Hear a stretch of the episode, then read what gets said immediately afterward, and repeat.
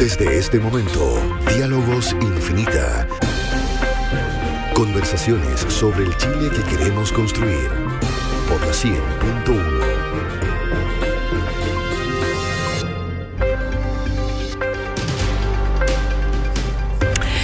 ¿Cómo están ustedes? Muy bienvenidos. Comenzamos esta nueva edición de nuestros diálogos infinita, los diálogos infinita que han estado a conversar sobre aquellos temas que han quedado puestos sobre la agenda, ¿verdad? Eh, desde el momento en que, a ver, desde el momento en que tuvimos el estallido social que estamos viviendo. ¿Para qué vamos a buscar palabras que reemplacen lo obvio? Ese 18 de octubre marcó un punto de inflexión en nuestra historia y probablemente y también muy fuertemente en nuestro debate. La idea de este programa es canalizar eh, buscar, ¿verdad?, eh, diálogo, conversación a partir de esos temas. Y desde esa perspectiva, como ustedes ya saben, hemos hablado de dignidad, de confianza, de vejez, de salud, de la nueva constitución, del modelo económico, de nuestro sistema político, eh, un sinfín de cosas que están todas disponibles para que ustedes las puedan escuchar en nuestra página web y también en Spotify, en el Spotify de Radio Infinita. Hoy día quisimos abrir espacio para una conversación que ha salido 25 veces como uno de los grandes temas de nuestra deuda, de nuestra deuda como país, de nuestra deuda social. Eh, ustedes tienen que haber escuchado mucho hablar de eh, el perfil, ¿verdad?, que podrían tener algunos de los manifestantes que están hoy día en, en, eh, en la calle probablemente han escuchado con un tono medio prejuicioso a lo mejor esto de que hay tanto cabros en AME ¿ah? en, la calle propiciando y actuando directamente en la violencia.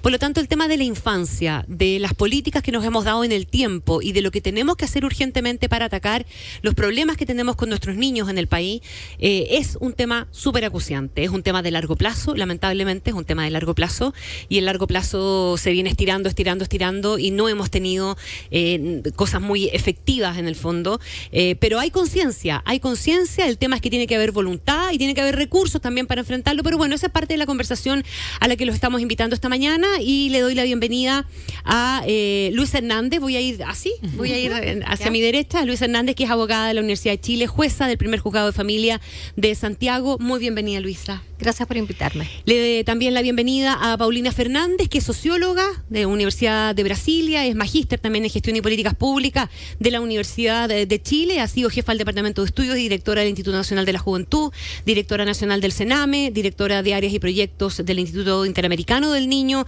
jefa de la Oficina de Asuntos de Infancia y Adolescencia de Mideplan, hoy día desde mm, eh, las aldeas SOS también, ¿verdad? Gracias por la invitación. No, gracias a ti por venir. Edison Gallardo, Edison es eh, director de gestión de la Fundación Infancia Chile, es un activista por los derechos de la infancia, básicamente a partir de su propia vivencia como niño que pasó por eh, por, el Sename, es autor del libro Mi infierno en el Sename. Gracias, Edison. Gracias a ustedes por eh, invitarme y en especial yo ya no soy de Fundación Infancia, ahora soy director de mi fundación. De tu propia fundación. Que se llama Fundación Ines, ya no están solos.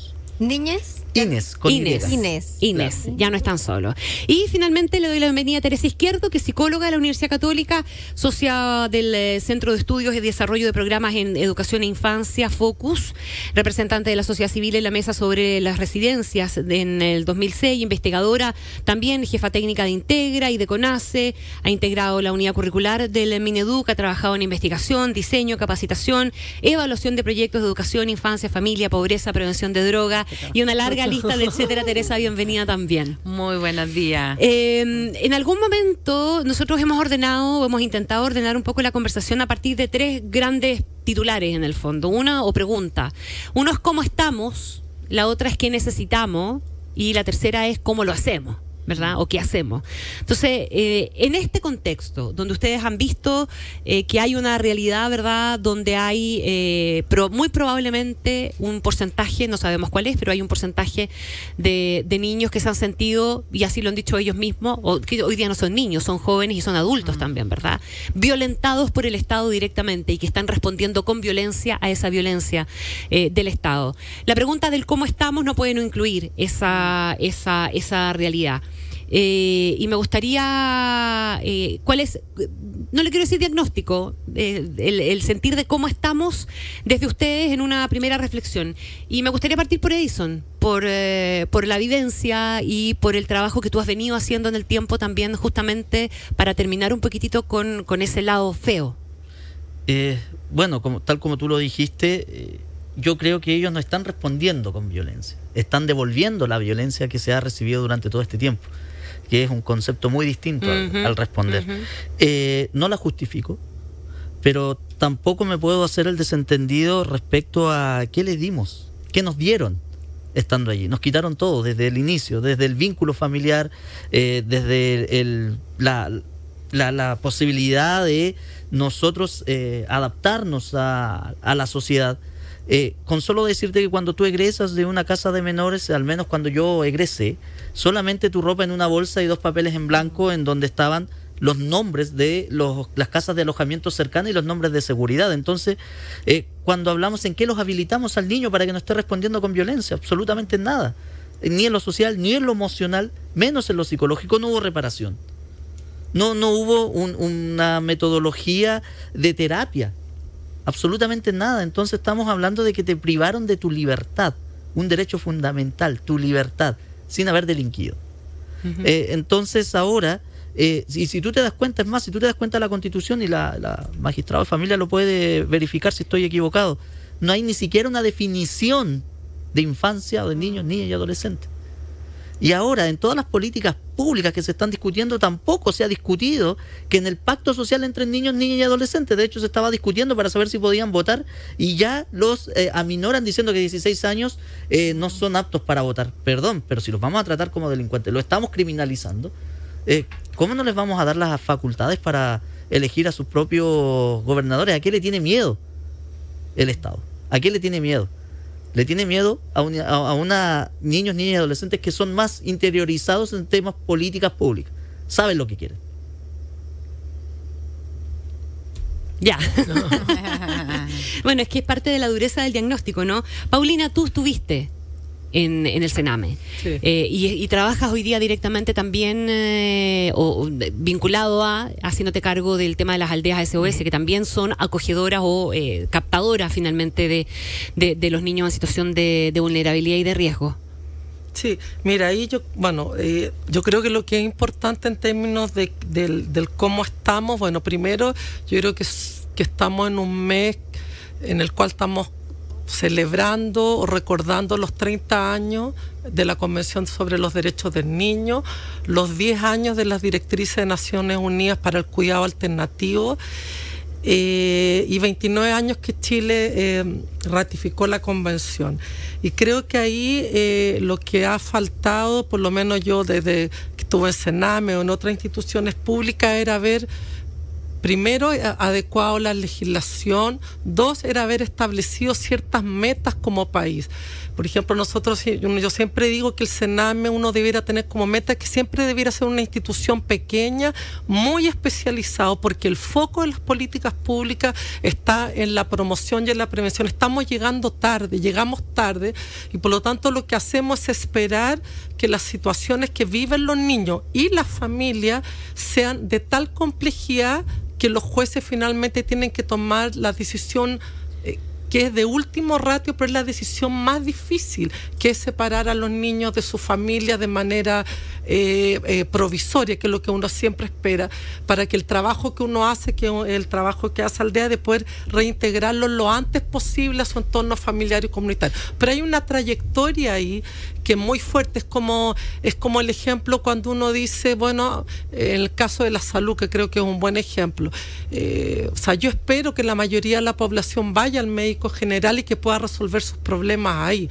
A mí no me interesa que la mayoría llegue a la cirugía o a un médico especialista, ¿no? Mm. Entonces el sistema de protección a la niñez eh, tiene que tener en su, en su estructura un modelo que tenga promoción, prevención y protección especial. Es Y el cómo estamos pasa porque no lo hemos tenido. porque no lo tenemos, no hay todavía en Chile una ley de protección integral a la infancia. Estamos ahí en un fuerte debate en el Congreso para que efectivamente el Ejecutivo le ponga urgencia al proyecto de ley de garantía y podamos discutir eh, posteriormente la ley que crea el nuevo servicio. ¿Por qué? Porque, solo para terminar, porque la discusión que hemos que hemos tenido y la tuve y estuvimos con eh, la semana pasada eh, conversando con algunas autoridades de gobierno es que la discusión del servicio como se está haciendo hoy día, sin una ley de garantía que dé un marco de cómo voy a trabajar en los territorios, con la familia, eh, con los niños, llegar a tiempo, con el sistema educativo articulado, con programas que respondan a las necesidades, lo que va a ocurrir es que la ley del nuevo servicio es el Sename en un lugar distinto. Teres, déjame terminar la, Sí, la sí, ronda sí, como de la reflexión inicial y luego cruzamos la, la te- Teresa Izquierda. Mira, yo que yo me, me gustaría meterme por otro lado. O sea, yo que yo me sumo a lo que dice Paulina de que eh, llevamos cinco años discutiendo la ley de garantía o de protección integral.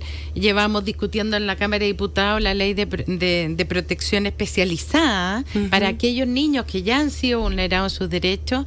Y también tenemos un sistema educacional que hay 220 mil niños que están, según el estudio del Hogar de Cristo, eh, que han sido desescolarizados o expulsados del sistema educacional. Tenemos también 18% de niños que van hacia la cuna, el demás no.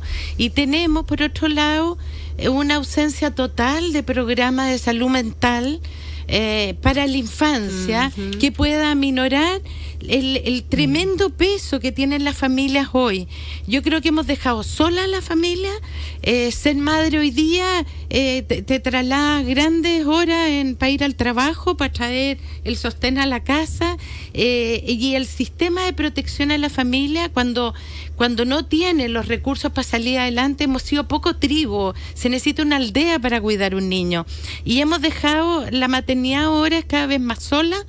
Y cuando esta fracasa, ya sea porque la mamá está con un problema eh, de tratamiento de droga, o porque no ha podido, o, o ha sido negligente, o ha habido maltrato, etcétera, el sistema para aquellos no sé, ahí en, en el programa ambulatorio de Sename tenemos actualmente 24 mil niños y, en- y que hay lista de espera y por otro lado tenemos seis- 6.200 niños que necesitan protección y que están bajo responsabilidad del Estado, que son los niños que están en residencia en organismos colaboradores o administrados directamente. Y a ellos le damos recursos escasos, eh, dependen del aporte de los privados, eh, no está garantizado su atención, no le prestamos salud mental y la escuela, yo nosotros yo estoy en hogares, soy directora de dos fundaciones que tienen hogares de organismos colaboradores. Y en es, en una de ellas que es la aldea Cardenal Silva Enrique, por ejemplo, tenemos 54 niños, de los cuales esos 54 niños van a la escuela, incluso le ponemos tutor para que vayan a la escuela y a las 10 de la mañana esos niños ya están de nuevo en el hogar porque porque son niños calendarizados, porque se portan mal, entonces el, el- el colegio lo expulsa. Y por otro lado, no tienen atención en salud mental. Lo que está ahora, creo que falta el sentido común más grande que una sociedad proteja a aquellos que son los más vulnerables. No cabe duda que son los niños y los adolescentes. Y después nos extrañamos que estén pateando piedras en la calle porque realmente el sistema no logra darle protección a la infancia. Probablemente el- la, la- la decisión ahí súper relevante, y le paso la palabra a Luis Hernández, a nuestra jueza de familia acá en, la mesa, eh, la tienen que terminar tomando los jueces, ¿verdad? Son muchas veces los jueces los que deciden cuando un niño se va, eh, es sacado de su contexto familiar para irse a una residencia. Eh, ¿Cuál es la mirada que tienes tú como jueza de familia de lo que nos está pasando? Bueno, yo creo que estamos en crisis como en la infancia hace mucho tiempo, pero estamos nuestra mayor crisis es no ver la infancia y no construir políticas de infancia con los niños y para los niños. Y en ese sentido, eh, yo soy una persona que ha estado muy cerca de la temática desde que egresé de la escuela. Yo trabajé defendiendo infractores de ley en la época en que incluso se, se determinaba si actuaban con o sin discernimiento y ellos, eh, los niños, permanecían mucho más tiempo en prisión preventiva que los adultos porque ni el juez del crimen antiguo ni el juez de menores antiguo eh, tomaba la decisión de su libertad. Entonces, eh, eh, lamento pensar de que, de que después postulé para ser jueza de familia y, y veo que la realidad no ha cambiado mucho. Mm. No ha cambiado mucho porque eh, se insiste en no poner en el centro de la mirada a los niños, pero desde, desde la temática del niño. Desde el no bienestar la- del niño, no desde el Justamente. castigo. No, y no desde la mirada del adulto, que lo que pasa es que eh, toda la mirada es adultocéntrica y cuando la mirada es adultocéntrica, eh, uno tiende a imponer modelos culturales, valóricos, que creemos que son los mejores para estos niños. Eh, como nosotros hacemos mucha entrevista a niños, cuando tú le preguntas a los niños sobre muchos aspectos de su vida, te dan cuenta de que ellos son los que tienen las mejores soluciones y nunca fueron consultados en ningún momento de, de todo lo que está pasando. Y claro, las crisis que tienen los niños, y esto lo digo eh, honestamente, eh, desde mi propia experiencia personal de haber adoptado una niña desde la red Sename, es una crisis de afecto, de apego, eh, de no sentirse importantes, queridos, necesitados por alguien. O sea, no porque yo haya adoptado una niña y le haya proporcionado incluso los mejores especialistas para, para apoyarme en el cuidado, lo más importante ha sido el apego. Pero aún así, ella es una niña que tiene un nivel de disrupción, porque tiene un daño enorme, igual, a pesar de que yo la adopté siendo bebé. Nos dejan, nos quedan un montón de temas aquí, tenemos que hacer un pequeño cortecillo, partimos un poquito más tarde por, por, por una... A las 11 leemos titulares de, de noticias y volvemos de inmediato porque mm, todos han dejado aquí algunas cosas, yo tengo aquí no- notas, así que vamos y volvemos para seguir hablando de la infancia en nuestros diálogos infinita. Diálogos Infinita. Conversaciones sobre el Chile que queremos construir por la 100.1. Diálogos Infinita. Conversaciones sobre el Chile que queremos construir por la 100.1. Retomamos nuestra conversación con Edison Gallardo, Luis Hernández, Teresa Izquierdo y Paulina Fernández. Estábamos hablando del cómo estamos y varias ideas eh, quedaron ahí dando, dando vuelta que me gustaría retomar. Una es a partir de lo que decía mm, eh, Teresa Izquierdo, de eh, que lo leí yo de alguna manera así, eh, Teresa, queda la sensación de que independiente de que no lo estemos haciendo bien en la política focalizada respecto de la infancia, nos falta también una mirada integral del Estado que dé cuenta de la educación necesaria, de las salas cuna, de la educación escolar, de la buena educación escolar, del cuidado de las madres para que puedan salir a trabajar efectivamente con tiempos razonables de pega, de traslado, etcétera, etcétera. O sea, no solo hacerse cargo del problema, sino también de cómo prevenir y construir la tribu ah, para que la tribu funcione. Y de lo que dice también eh, Luisa, eh, el tema del apego. El tema del apego parece una cuestión sustancial. Y uno ha escuchado mucho en testimonio de, de cabros que están hoy día en la calle, eh, respondiendo a la violencia, como decía Edison, ¿verdad? Eh, más que reaccionando. Que, que ven en estos espacios también un grupo de pertenencia, un grupo, un grupo donde socializar, donde estar, donde sentirse parte de algo, Validados. dado que no, exacto, dado que nunca se han sentido parte efectivamente de, de algo. Eso también es parte del cómo estamos y yo creo que cae un poquito también en el qué necesitamos, ¿no? Integrar, apego, eh, pero probablemente la gran pregunta hoy día es cómo, cómo respondemos como sociedad a, eh, para poder desactivar, a lo mejor no es la mejor palabra, pero es la que se me ocurre ahora, esa violencia que es la que está de alguna, en alguna medida importante movilizando la demanda de estos grupos.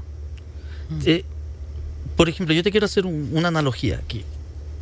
Los jóvenes que responden ahora son quienes estuvieron encerrados durante mucho tiempo y no, no se hizo absolutamente nada por eh, eh, eh, insertarlos socialmente, reeducarlos, eh, repararlos, tal como lo, lo- lo vengo diciendo. Imagínate los que vienen en camino que han estado expuestos a tanta violencia, no solamente a esta, sino que toda su vida. Y te lo digo por, por la experiencia. Lo primero, yo, yo lo que propondría, y siempre lo he hecho en las reuniones de comisiones, es eh, cambiar esta ley de subvenciones, que es la ley 20.032, en donde no hay una repartición equitativa entre las organizaciones, sobre todo en, la, en las OCA, organismos colaboradores del Servicio Nacional de Menores. Sabemos que hay fundaciones que han estado eh, ligadas directamente, por ejemplo, eh, Fundación Mi Casa es la que se lleva el mayor porcentaje de los recursos destinados, dejando en desmedro a otros organismos colaboradores, por ejemplo, de la, de la zona norte. Y eso nos consta porque por ley de transparencia, anualmente ellos tienen que darlo a conocer. Eh, los programas ambulatorios. ¿Cuántos programas ambulatorios tienen evidencia de su eh, funcionamiento? Cero. Si tú les preguntas evidencia, ninguno la tiene. Ni siquiera han sido capaces de presentarla en las comisiones de familia. Y te lo digo porque me presento en las comisiones de familia. Entonces, allí es donde tenemos niños fracturados emocionalmente. yo, sí, yo ahí quería un poco complementar, que es un tema eh, muy relevante de, de, cómo desactivar la violencia, ¿no? Eh, yo creo que hay un tema ahí que es estructural y es cultural. Si uno ve los datos, por ejemplo, la encuesta de vulnerabilidad, eh, perdón, la encuesta longitudinal de primera infancia sobre niños entre 0 y 5 años, eh, muestra que el 63 o 64% de los padres señalaron usar métodos de, de, violencia para educar a sus hijos, mm. junto con el reconocimiento, el cariño. Eh, hay otras eh, encuestas que también van en la misma línea. Eh, nosotros como aldea estamos trabajando con quien le hizo un estudio a World Vision sobre las pautas de crianza en Chile, que es un estudio muy interesante y ahí muestra claramente que hay una hay una asociación o una forma y una aceptación de educar con reconocimiento, con cariño, pero también la violencia como algo que es válido. Las encuestas del, de UNICEF también muestran eso. Eh, nosotros al interior de, de Aldea este, hay una, una metodología que, que, la desarrolló una española y que se usa eh, a nivel internacional y que estamos tratando de implementarla acá, que es la afectividad consciente como una herramienta que se puede enseñar a quienes cuidan a los niños que están en el sistema residencial. Y el foco es justamente lo que decía Luisa, que tiene que ver con el tema del apego y que tiene que ver con el tema del cuidado y la protección. Entonces hay un tema que es estructural. En el Acuerdo Nacional por la Infancia, no hay compromisos concretos de fondo respecto a cómo abordar el tema de la violencia con los niños. Creo que lo más débil que tiene el Acuerdo Nacional por la Infancia es que el tema de, violencia sigue siendo muy, muy vago porque creo que que no sabemos mucho cómo hacer un quiebre más bien en la matriz cultural de cómo nosotros nos relacionamos eh, entre nosotros, con los niños, entre nosotros los adultos, cómo nos, cómo nos relacionamos en la calle. Entonces creo que hay un tema ahí que, que, es, que urgente y hay que ser muy innovador de cómo nos creo que la escuela ahí tiene un rol mm. que es fundamental. ¿no? Luisa, bueno, mira, lo otro importante es entender que la violencia es un lenguaje, ¿ya? Y como todo lenguaje, se aprende y se reaprende y también se desaprende. El tema que hay es que no logramos em, eh, reconocer que nuestra sociedad siempre ha sido violenta. No es solamente violenta ahora, mm. es una sociedad en donde hay bullying, ¿verdad? Reconocido, hay, están todas las modalidades del bullying, incluso en Internet. Em, em, y no tiene que ver mucho con las clases sociales. Ahora, ¿qué es lo que pasa? Que a nivel de justicia familiar, lo que más se visibiliza es la clase social media baja, ¿verdad?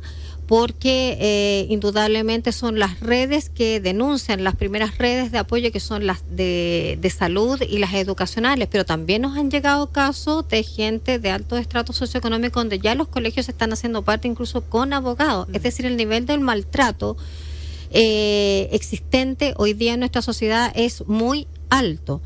Y por otro lado tenemos a padres sobreexigidos, ya padres eh, que tienen pocas horas de descanso, que tienen pocas horas para compartir con sus hijos y que eh, entonces también les estamos pidiendo un rol que, eh, que es, suprahumano para lo, lo, que ellos pueden acceder. Por otro lado, también efectivamente el resto de las redes, la red salud no proporciona las herramientas preventivas y si bien es muy caro muy caro enfocarse en la infancia con eh, plenitud de recursos de toda índole, la gracia es que es preventivo. Es preventivo y, es una inversión a largo plazo que cualquier país podría. nos estamos dando cuenta de lo que pasa cuando no, hacemos el foco necesariamente. Déjame ir a la psicología mm. con, con Teresa Izquierdo, porque ahí la gran pregunta es si uno puede revertir el curso de, este, de estos grupos de personas hoy día eh, porque la otra vez la cuestión psicólogo decir que a estas alturas ya es un grupo que es medio irreductible, medio incontrolable y que el camino es tomarlos presos. Y que hacer, estoy diciendo de brutalidad, pero eso fue lo que escuché. Eh, y, que el camino hay que emprenderlo respecto de los que vienen atrás. ¿Es tan brutal?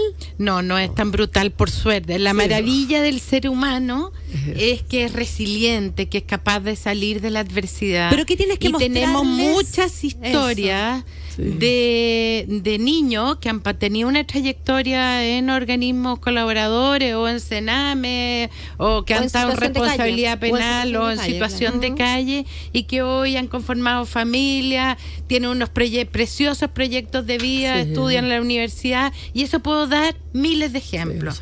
Lo que sí, y yo creo que aquí hay que tocar un tema demasiado importante, es que nosotros, hay, hay dos medidas así que se me ocurren claras. Una, urgente. Urgente es aquellos niños y adolescentes que están siendo vulnerados o han sido vulnerados y han llegado a la red de protección de Sename.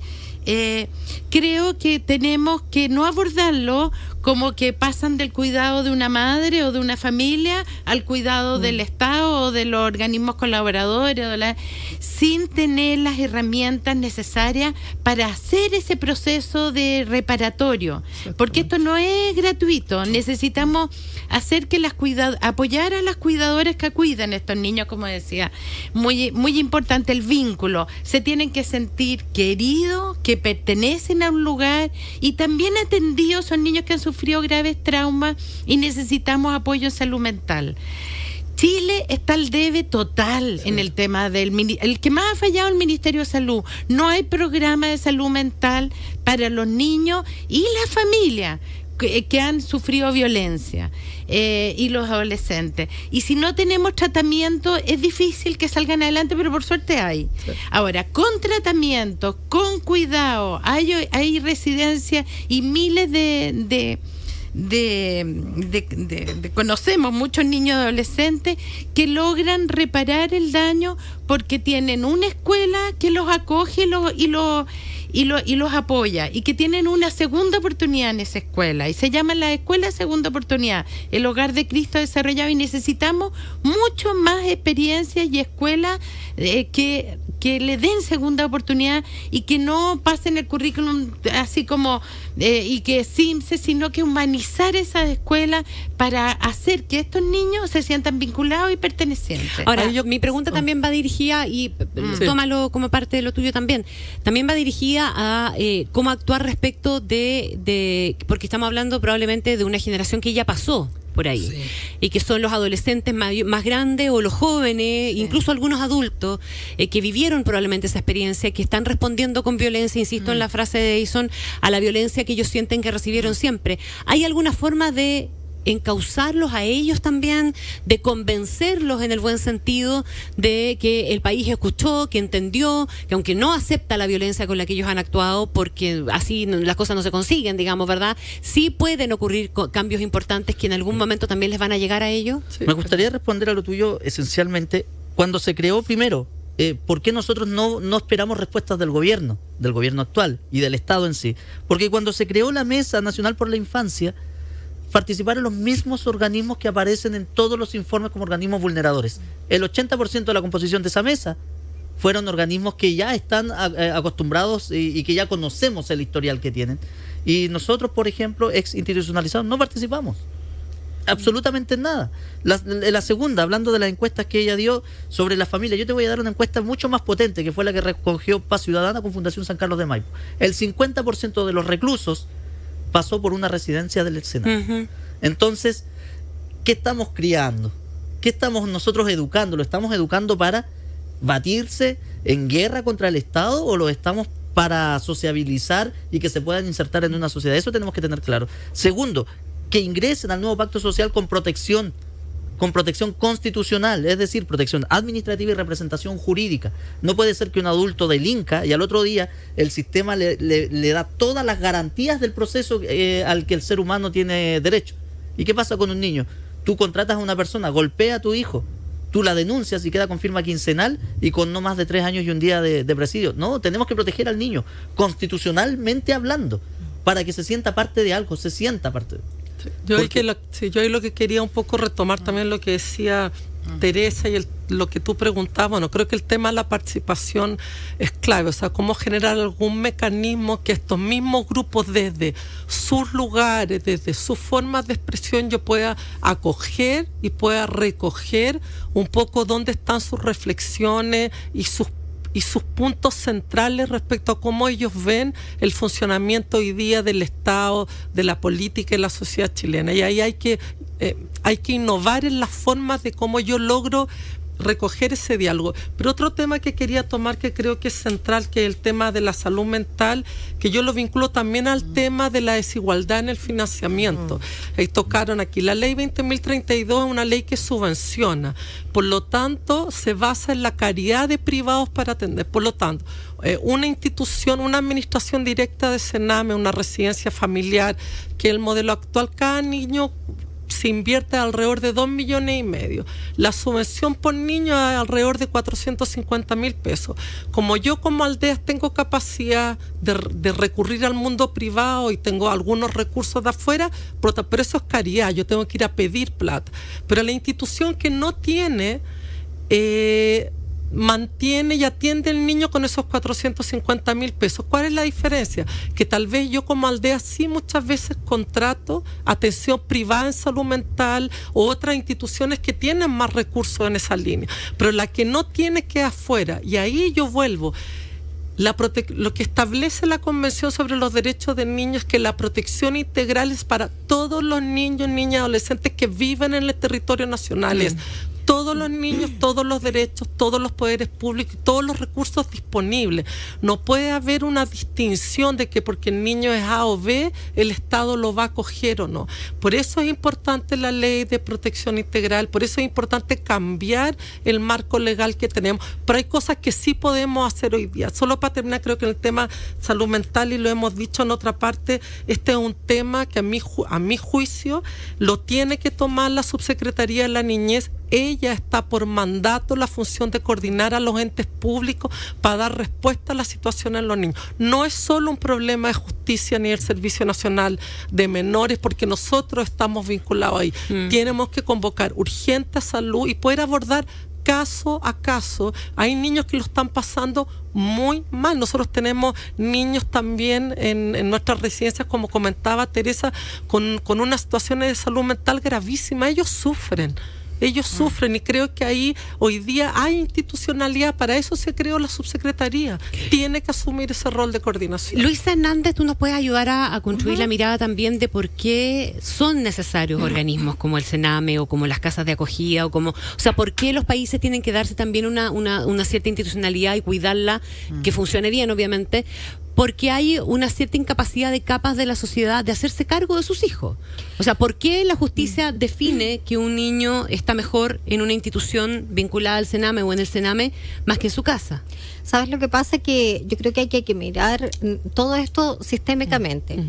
Eh, muchas veces eh, tú tienes un caso de un niño muy grave, pero tú tienes que hacer un abordaje también intergeneracional y te das cuenta de que se trata de modelos que se van replicando de, de niños que ya habían sido abandonados, que habían sido maltratados gravemente, no tuvieron reparación, después se meten en la droga y después ellos a su vez son padres de otros hijos y van generando, reproduciendo los modelos que han aprendido.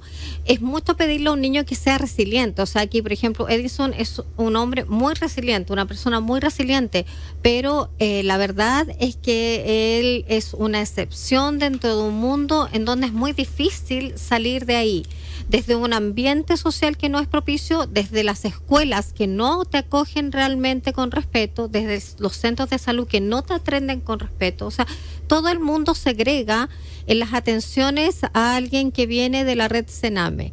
En mi opinión, ¿qué es lo que yo esperaría si yo pudiera soñar en una sociedad ideal? Soñaría en una sociedad que le diera preferencia a estos niños en las mejores escuelas, que le diera preferencia a estos niños las mejores atenciones médicas, que si es necesario obligar a los médicos a trabajar gratis para estos niños si es necesario entregarles a ellos una subvención estatal para que una vez que egresen a los 18 años tengan un título técnico en primer lugar y tengan además un, una, un dinero, una subvención estatal que les garantice eh, poder sobrellevar un estilo de vida que no los devuelva nuevamente a la nada. Entonces, pedirle resiliencia a un niño que ha sufrido un grave maltrato, que no ha tenido las buenas atenciones en ninguno de los espacios que debió habérsele otorgado, y después les eh, eh, eh, y lo peor de todo que quedan estigmatizados en la red por ejemplo qué hace un juez de familia. Un juez de familia cuando ve el caso de un niño y, y ve su historia se da cuenta de que hay un tema transgeneracional muy importante. O sea, los que uno, uno desearía que todos los jueces fuéramos igual. Hay gente que dice, ah, ya no, este niño no hay nada que hacer con Está él. perdido. Está perdido. Pero yo, que soy una de las personas que cree que incluso en la cárcel la gente tiene derecho a rehabilitarse y lo ha hecho, muchas de las personas lo han hecho, nunca me voy a rendir frente al ser humano, nunca me voy a rendir. Eh, yo no me puedo rendir por los niños. Yo, yo te, el día que yo encuentre que ya el caso está perdido, me, me dedico a otra cosa. Porque un juez de familia no se puede rendir frente a la adversidad, por muy difícil que sea el caso. Entonces, cuando yo miro el tema transgeneracional y me doy cuenta que, que si yo hubiese llegado a tiempo con el abuelo, con la abuela, no tendríamos a este niño aquí. Entonces lo primero que yo tendría que hacer con el niño, la verdad, es pedirle disculpas por llegar tarde a su vida. Ya. Enseguida, movilizarme, pero movilizándose con los afectos también. Entonces no puede ser que estos niños no los reciba ningún colegio, no, no tengan las mejores atenciones de salud, eh, están siendo estigmatizados. Entonces, ¿qué es lo que pasa? Que cuando el niño ingresa a la red Sename por cualquier razón, esos antecedentes también se están compartiendo ahora en la sede penal. Y si alguna vez se ve involucrado en algún hecho penal que incluso no él, él no ha sido parte, eh, yo me he encontrado con muchas personas que no han sido parte de ilícitos, pero les pesa su historial del Sename. Y eso es una estigmatización social que estamos haciendo con un grupo etario. Es más, yo quiero por eso aclarar que en las protestas que hemos visto en este tiempo hay toda clase de personas protestando y les aseguro que el porcentaje de personas que están en la en la en el como dicen en la primera línea, en lo, en lo más violento, no son la mayoría del Sename. Si me permiten hacer Sí. la encuesta, yo Pero yo diría no- que- Lo dijo, lo dijo Entonces, Susana Tonda el otro día sí, también. sí, Sí, que sería, que sería- parte del prejuicio colectivo. Sí. del yo- prejuicio colectivo. Yo y ese- de lo que dijeron que eso es una estigmatización Algo- tremenda. Lo, lo que dijo ella es muy importante y, y en es- esencialmente porque ¿por qué fracasa el niño? A falta de emocionalidad.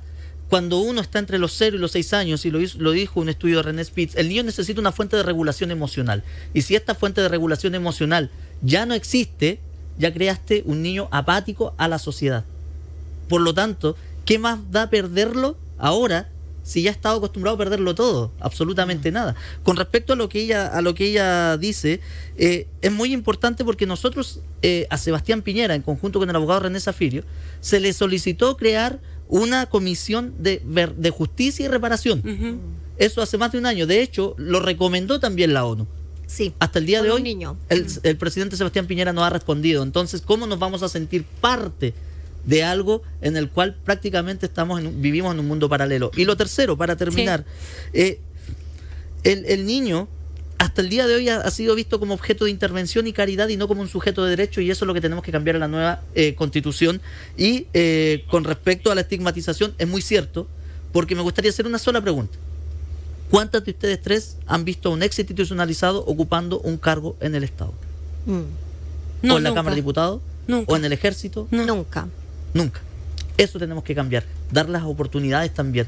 Mm. Porque tenemos la experiencia, sabemos lo que se necesita y si adquirimos los conocimientos, eh, con mayor razón tenemos que ser considerados y tomados en cuenta en discusiones políticas que tengan que eh, intervenir la infancia. Teresa, te- te- Yo- y después sí, es súper cortito porque si no hacemos el corte y Sí. volvemos al, al mejor, ¿no es cierto? Para, que, Ya. para no tener que interrumpirlo. Hacemos un muy breve corte y seguimos con este diálogo infinita. Ya, yo quería Diálogos Infinita. Conversaciones sobre el Chile que queremos construir por la 100.1. Diálogos Infinita. Conversaciones sobre el Chile que queremos construir por la 100.1. Retomamos nuestro diálogo infinita de hoy dedicado a la infancia y le íbamos a dar la palabra a Teresa Izquierdo a propósito de esta mezcla de qué necesitamos con qué hacemos, ¿verdad? Sí. Mira, yo creo que hay algo de... eh, yo creo que los niños y jóvenes que hoy día eh, han encontrado pertenencia, identidad, en, en tanto en las manifestaciones, que hay muchos, pero también en el- especialmente los que están en, el- en la violencia, muchos de ellos también tienen mucho tiempo libre, están fuera del sistema, son los ninis, no están ni trabajando ni mm. estudiando, y por lo tanto, lo primero que tenemos que preguntarnos, ¿qué, ¿dónde pueden sentirse partícipes de un proyecto donde se pueden sentir vinculados. Aquí tienen un rol los padres, de todas maneras, y hay que apoyar a esos padres para que también eh, eh, conversen con sus hijos, pero también yo creo que tenemos que como sociedad darle espacio a participación. Eso es lo primero. Segundo, eh, es el momento de tomarnos en serio la infancia y creo que tenemos que desarrollar múltiples proyectos educativos que incorporen a aquellos niños que han quedado fuera, que, que, han sido expulsados del sistema educativo, atractivos para ellos, con nuevas formas de aprender y de estar en ello. Y hay mucha experiencia internacional en eso y aquí Súmate del Hogar de Cristo tiene una linda experiencia que podemos aprender. Pero no cabe duda que ahí tenemos que estar. Lo mismo también en el tema del trabajo. O sea, hay que darle oportunidades de incorporarse al mundo del trabajo y están fuera de ello. Muchos jóvenes están, no están trabajando en este minuto y aquí tienen un gran espacio. Y creo que hay que tomarse en serio los programas más preventivos, actuar antes, y en el, en el sentido de que tanto en el sistema educacional tenemos muchos niños que tienen una trayectoria educativa que, que de repente están fuera, después entran de nuevo, que hay que poner especial ojo y, y, actuar, detectar y actuar antes, tempranamente, a aquellos niños que, que por que son expulsados porque tienen problemas de convivencia. Tenemos que las escuelas hacer espacios en que mejoremos la convivencia escolar, en que todos quepan. Eh, segundo, también revisar esa trayectoria. Hay un programa que se llama 24 horas que detecta tempranamente y, y, reciben apoyo psicosocial, que son muchos programas ambulatorios, pero tenemos que llegar antes, no podemos llegar después. Y tenemos que tener programas de familia, tanto en la escuela como en el Chile Crece Contigo, como en el, en el sistema educativo, en los liceos, de apoyo a la familia, aquellas que ya no se la pueden, porque el niño está metido en, eh, ha iniciado la trayectoria de consumo de droga, porque está metido en el narcotráfico, y los padres tampoco se la pueden. Entonces los programas con familia son demasiado importantes. A lo que voy es que tenemos que revisar lo que estamos haciendo en familia. En el sistema educacional es un gran fracasado en este sentido. Y también el sistema de salud. el tema de la salud mental, tenemos niños con intento de suicidio. En, en, en la red de Sename, nosotros hemos conversado, estamos con la Paulina en una red de muchos organismos colaboradores. Y antes de este estallido social, teníamos un estallido social en nuestra propia residencia de niños que están deprimidos, que hacen intento de suicidio, que se autoagreden, que están en consumo de droga, que están que son alrededor de dos tercios los niños que están actualmente en residencia tienen problemas severos de salud mental. Y estos problemas, y el 89%, un estudio del buen trato en la Universidad Católica de hace algunos años, es que no están siendo atendidos, no tienen atención psicológica, no tienen atención psiquiátrica. Así que por mucho que las residencias, los organismos colaboradores, invertamos mucho, llegamos todo lo posible por tener por cuidar a los que cuidan, por tener un ambiente maravilloso para los niños, por buscar programas de reinserción en el mundo educacional, si no tenemos apoyo en salud mental, estamos perdidos.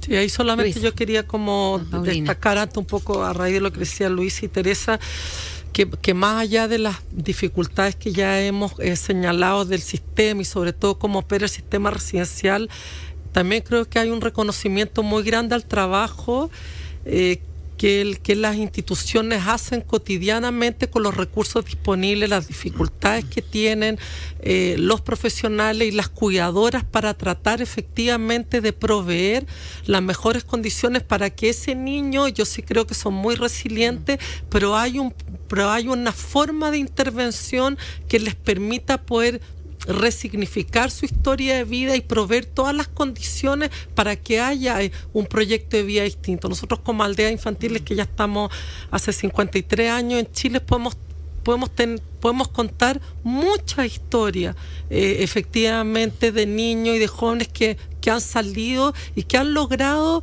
eh, construir una vida, una vida distinta. Entonces, creo que eso, que eso es súper importante y creo que las instituciones en el ámbito de la prevención, en el ámbito de los infractores de ley o en el ámbito residencial, hay mucho conocimiento y mucha experiencia.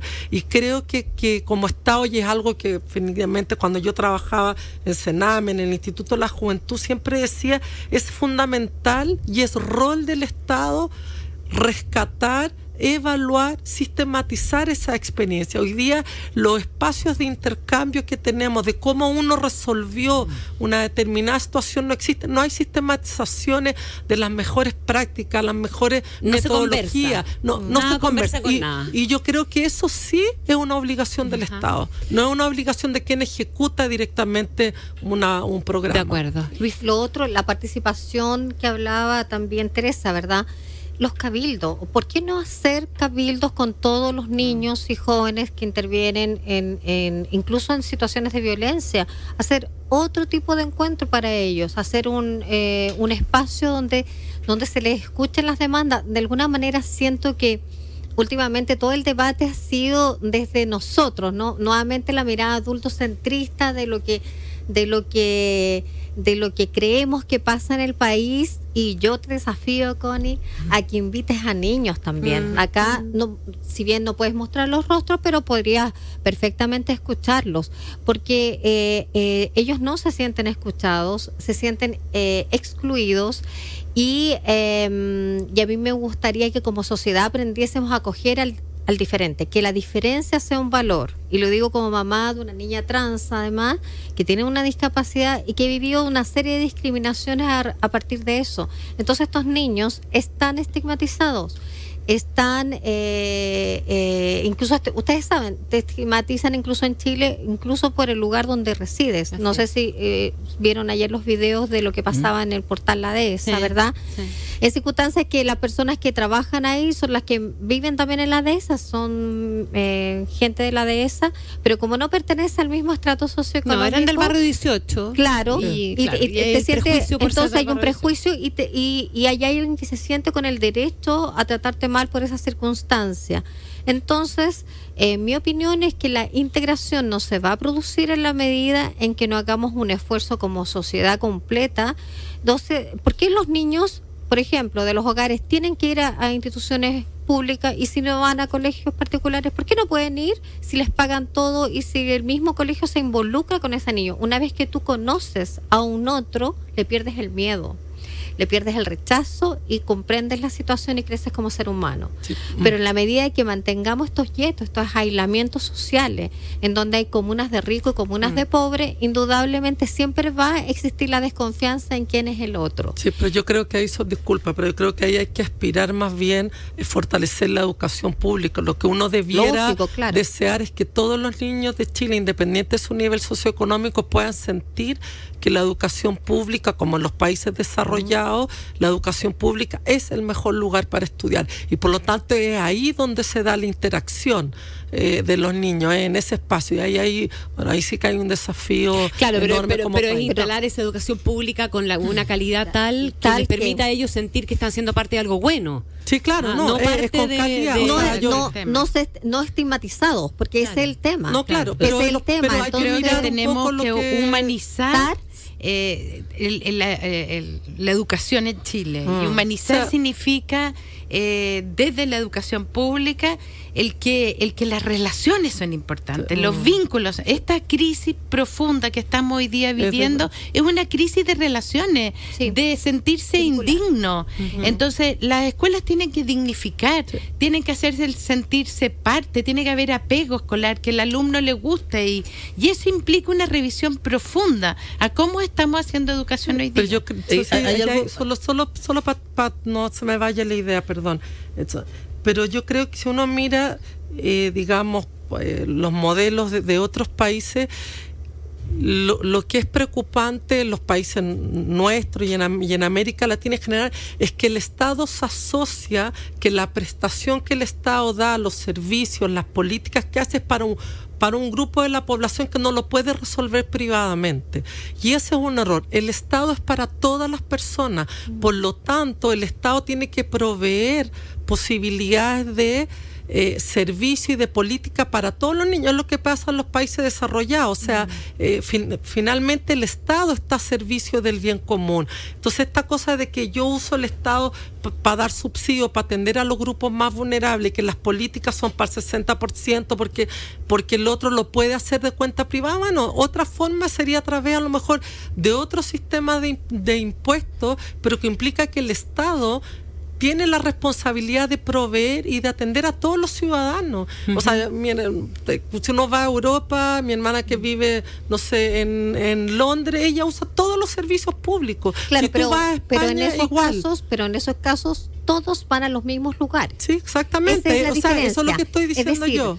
Cuando parte de la población hoy día va a ciertos espacios y otra va a, a otro espacio, ahí se produce la segregación. No, no, el tema el tema de lo público funciona súper bien en la medida que todos vayamos a lo público. No, por exactamente. Si vamos todos a lo público, somos todos tema, o sea, eso me refiero yo, ese es un sueño. Mm. Eso, va a cambiar, lo, lo, que ella dijo va a cambiar cuando nosotros dejemos de ser un Estado subsidiario y espero que eso venga en la nueva constitución. El tema, agarrándome de lo que usted había dicho con tema educacional, a nosotros nos ha pasado como fundación, nos han llegado denuncias, por ejemplo, un colegio donde van niños institucionalizados, cometen un acto de desorden y ya es un comportamiento disruptivo y deciden mm. sacarlo del colegio. En el mismo colegio, un niño de una familia que puede defenderse, no, el niño es sancionado, eh, puede venir en tres días más. Y si no, lo expulsamos. Pero cuando es institucionalizado, es sacado inmediatamente. Ya recibimos el ejemplo, lo que ocurrió en Coyhaique cuando Susana Tonda entabló la eh, residencia familiar. ¿Qué pasó con el colegio? Los vecinos los echaban, mm. querían que se fueran. Los colegios no querían tener a los niños porque ya venían con una conducta entre ellos delictual y ni siquiera eran niños que habían estado por delincuencia, sino que por un mm. problema social mm. institucionalizado. Entonces tenemos que cambiar la mirada a nivel país. Es decir, ¿qué está haciendo ahora con las intervenciones y los programas? Intervenimos al niño, cambiamos al niño, remodelamos al niño, le picamos por acá, hacemos un modelo maravilloso, pero lo devolvemos a la misma familia en la que muchas veces es la vulneradora. Ahí tenemos que hacer una intervención directa, una intervención familia, entorno. Los invito a ir cerrando ya por, el, por el tiempo, Teresa. Mira, yo creo que está la brecha que hay en lo que en la atención a la infancia y adolescencia vulnerada o más eh, eh, en Chile que lo que tenemos que ojalá el estallido social o todo lo que ha pasado en este último mes nos lleve a reflexionar profundamente de que la infancia tiene que ser la primer, el primer lugar en todos los temas. Yo entiendo que pensiones también, pero la infancia no está en la agenda pública.